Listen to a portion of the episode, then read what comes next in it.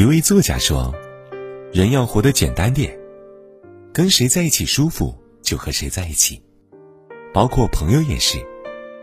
累了就躲远一点。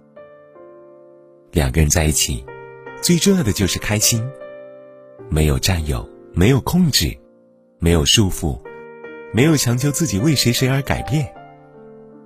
你会变得越来越喜欢自己，你们都能做自己，这才是舒服的关系。”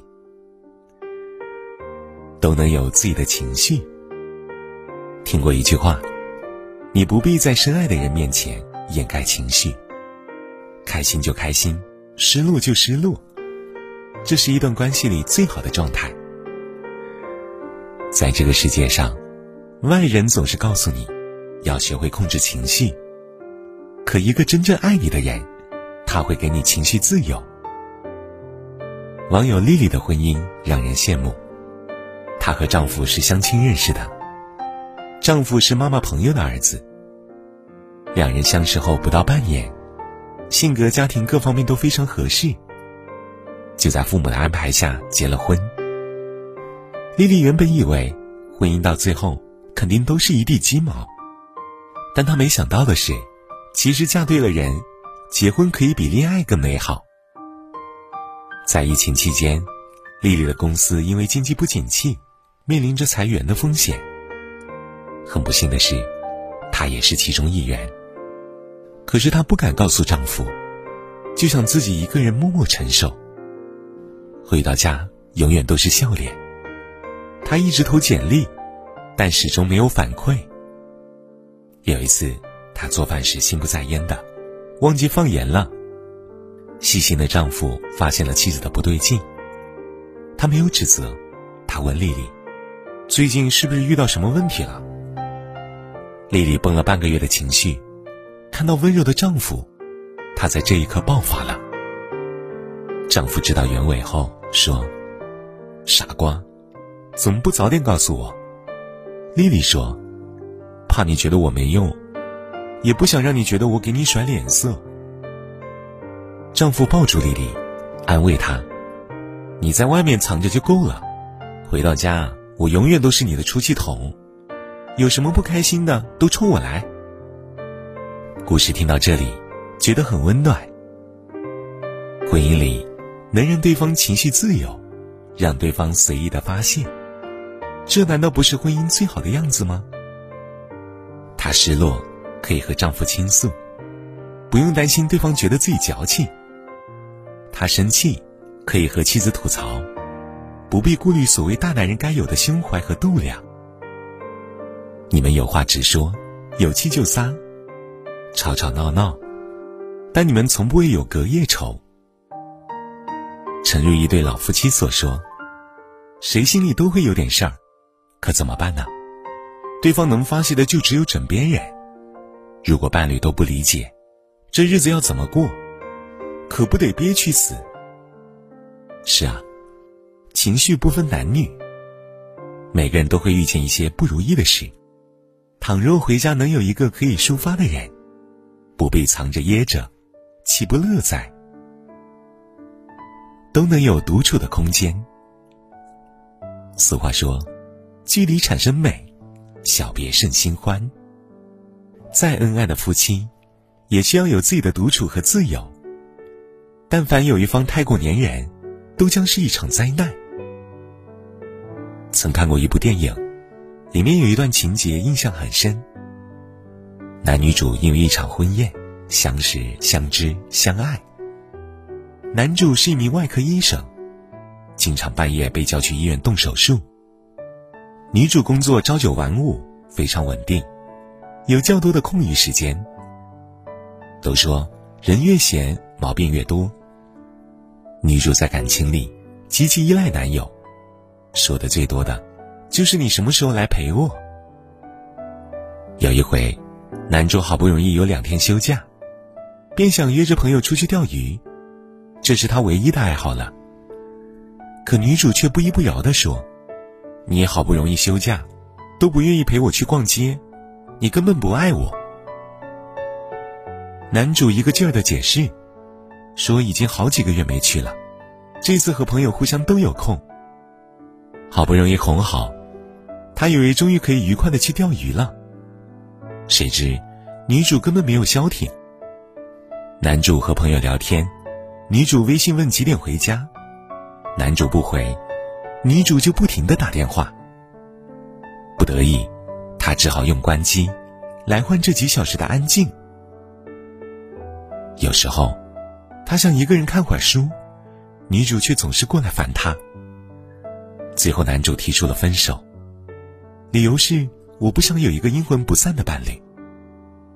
同为女性，我能理解女主需要陪伴的心理，但不支持她像看犯人一样的跟踪男友。电影里的故事，让我想起了一句话：感情就像掌中的沙子，握得越紧，流失的越多。每个人都需要独处的时间，有尺度、有距离的相处，才能创造最安逸的空间。诚如刘若英和丈夫的故事，她在《我敢在你怀里孤独》里写她的婚后生活。两人一起出门，去不同的电影院看不同的电影；两人一起回家，进家门后一个往左，一个往右。两人都有各自的卧室。共用厨房和餐厅，难以想象吧？婚后的刘若英竟然和丈夫分床十年了，但这并不影响他们的感情。刘若英喜欢这样的生活方式，正如她对丈夫说：“因为保有你，我感觉自己幸福；同时保有自己，所以能安心自由。”婚姻对她而言是锦上添花的存在。是一份安心的陪伴。他们彼此尊重各自的不同，不刻意要求改变自己，也不强求改变对方。各自独立，又相互依靠。就像作家马德所写：“一个人的灵魂，只有在独处中，才能洞见自身的澄澈与明亮，才能享受生命的葳蕤与蓬勃。”一段长久而舒服的关系。是学会给对方空间，不要逼得太紧，让他做他，让你做自己，让彼此都有一个可以自由喘息的空间。六分亲密，四分独处，才能更好的深爱彼此。余生很贵，要和舒服的人在一起。曾看过一组报告，和不舒服的人在一起。承受者常常会感觉到窒息，做什么都提不起精神，也更容易生气。相反，和舒服的人在一起，我们总是能保持一个平静的状态，人也会活得更健康、更年轻。所以才有了那句：“和舒服的人在一起，就是最好的养生啊！”远离那些消耗你心态、让你不舒服的人，不为别的。为保命，想起民国才女作家苏青的故事。她婚后放弃写作，安心在家做全职太太。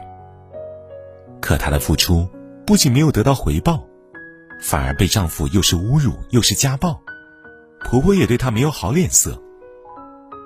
她在这个家感受不到温暖，她没有一天是舒服的，她永远都在讨好和改变自己。后来，她看清事实，选择了离婚，重新拿起手中的笔，还成为了文坛有名的女作家，生活过得肆意潇洒。邻居小芬阿姨也和我说过她的经历，她和朋友晴晴深交了十五年，这些年感情一如既往。晴晴因为远嫁，两人虽然相隔千里，但每逢佳节。两人都默契的给对方发祝福。平日里，要是谁和丈夫吵架，心情不好，对方都会认真倾听，适当的安慰，适当的陪对方一起吐槽。记得有一次，小芬遇到了困难，她只是发了一个感叹生活不易的朋友圈，晴晴就给她转了三万，让她先用着，不急着还。后来晴晴高龄生二胎。